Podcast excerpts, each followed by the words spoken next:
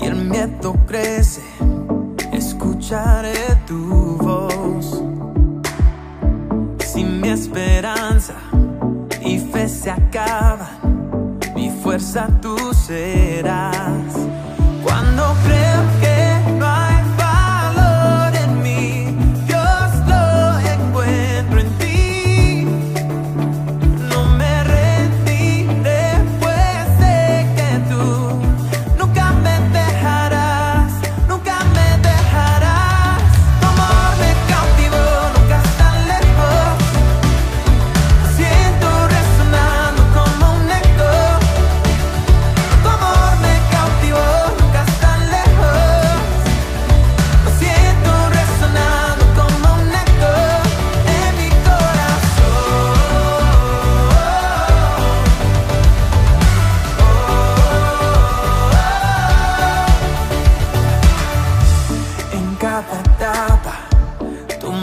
Recuerdas tus promesas a mí.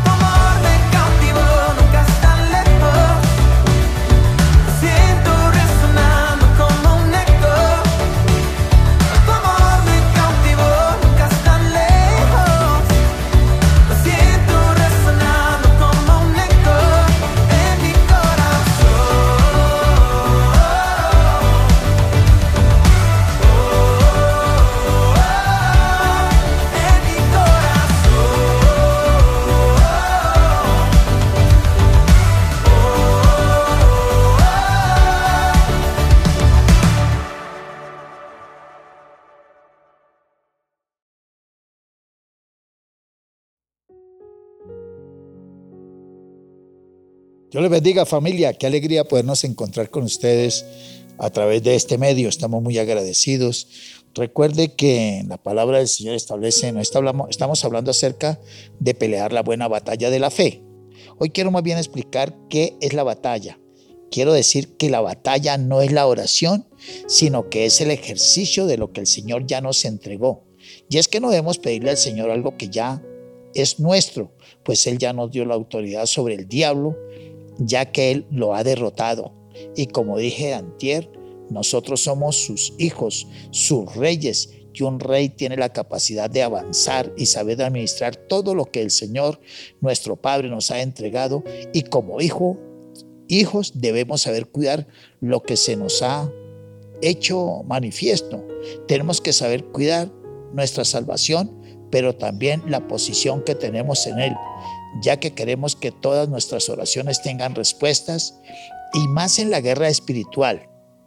Quiero darles un testimonio, y es que en una ocasión vino un hermano a una de nuestras reuniones con un amigo de él y nos acompañó al culto. Terminando la reunión le animamos, le animamos si quería aceptar al Señor Jesucristo como su único y suficiente Salvador y se negó.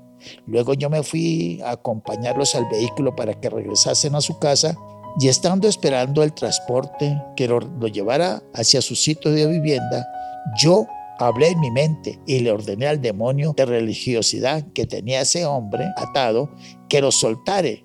Y al terminar de orar, le dije ahí mismo que si quería ahí en la calle, que si quería aceptar a la persona del Señor Jesucristo por la fe, y me contestó que sí. Para mí fue sorpresa grande que ahí en la calle aceptara a Cristo y entonces me viene la necesidad de ponerme a orar por él para presentarlo al Señor en oración. Quiero que usted sepa que en el Señor tenemos una autoridad tremenda, ya que estamos sentados en lugares celestiales en Cristo Jesús, Señor nuestro. No es que las oraciones al Señor que nosotros hacemos atan la voluntad de la persona por quien estamos orando, pero sí atan los demonios y los poderes de las tinieblas que operan en esas personas. La Biblia dice por allá en Joel el capítulo 2, el verso 12 y 13. Por eso pues ahora dice el Señor, convertidos a mí con todo vuestro corazón, con ayuno, lloro y lamento. Rasgad vuestro corazón y no vuestros vestidos, y convertíos a Jehová vuestro Dios, porque misericordioso es y clemente. Este es un llamado para el ministerio hoy en día, que en cada lugar donde nos encontremos podamos levantar, como dijo el apóstol, manos santas sin ira ni contiendas.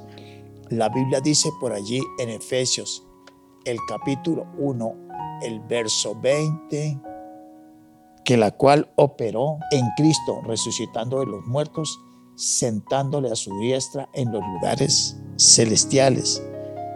El verso 21 dice que está sentado sobre todo principado y autoridad y poder y señorío y sobre todo que se nombra no solo en este siglo, sino también en el venidero.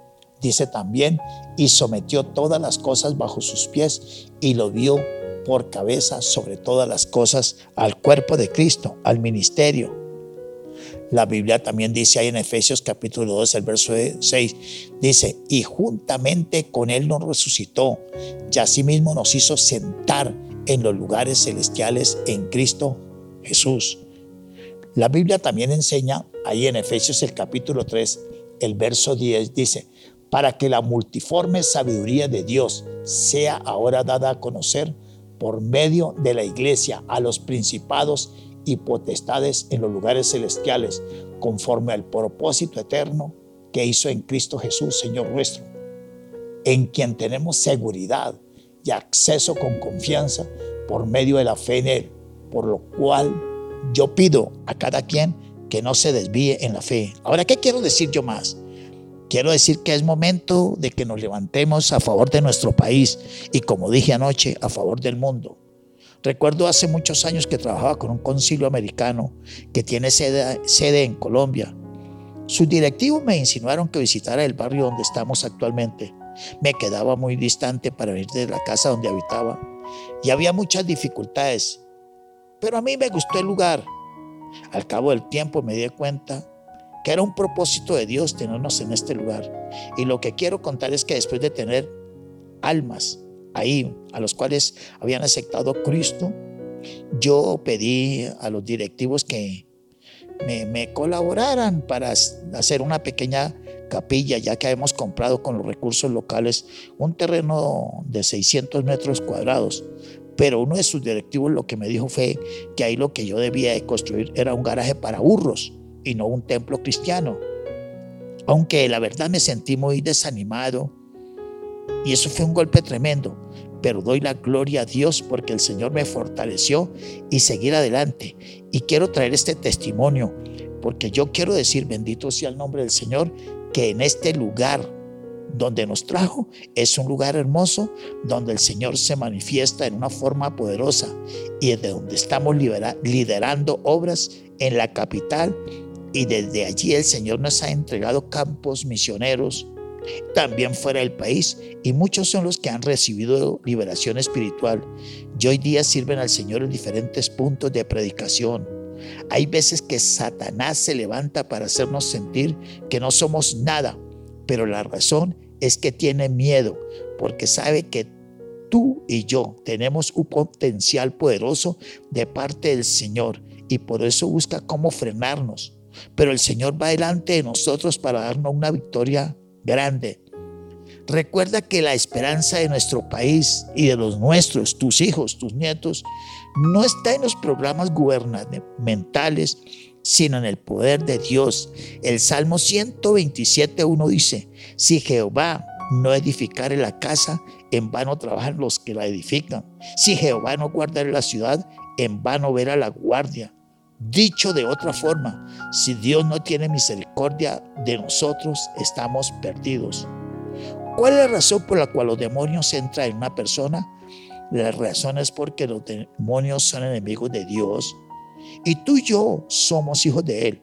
Y por eso las personalidades demoníacas nos aborrecen y esa, asaltan al ser humano para llevarlo a la condenación, pues su propósito es dañarle a cada quien la relación con su creador y por eso los tienta con malos pensamientos, duda, desconfianza, miedo, Pero quien debe tener miedo es el diablo, ya que tú y yo somos más que vencedores en Cristo Jesús, Señor nuestro. Eso dice la Biblia en Romanos el capítulo 8, el verso 37.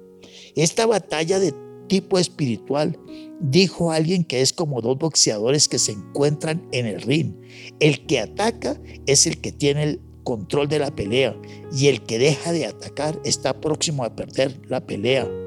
Ataca las obras infructuosas de las tinieblas y verás grandes victorias en el Señor.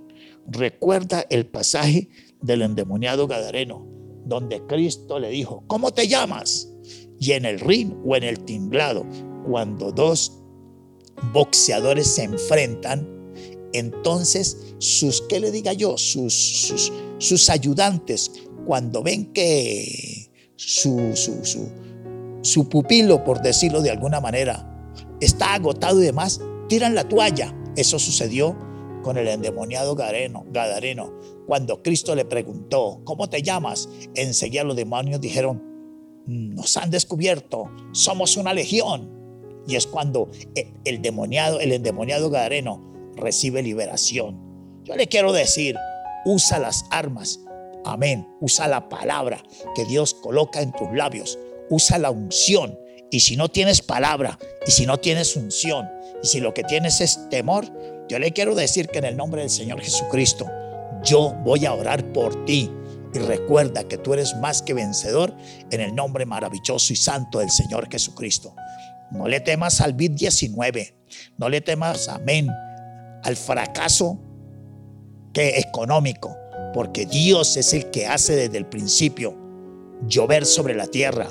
Es aquel, dice la Biblia, que levanta del polvo al pobre y al menesteroso lo hace del muladar, lo alza del muladar, lo alza para hacerlo sentar con los príncipes de su pueblo. Padre, yo en esta hora quiero orar, Dios del cielo, Dios de la tierra por cada quien que me escucha, Dios bendito y santo.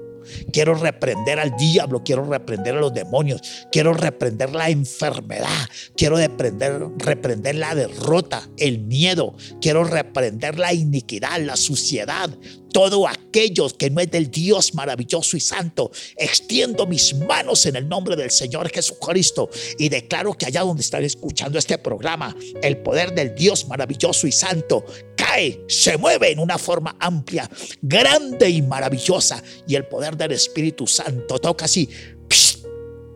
Y las vidas son libres por la gracia, por el poder de Dios. Y declaro que Colombia también tiene una victoria grande sobre el COVID-19 y que el demonio de muerte, desde ya yo lo estoy reprendiendo y lo he declarado en completa derrota porque mi Cristo lo derrotó en la cruz del Calvario. Amén. A todos, Dios les bendiga, el Señor les honre y que el Señor se glorifique en la vida de ustedes.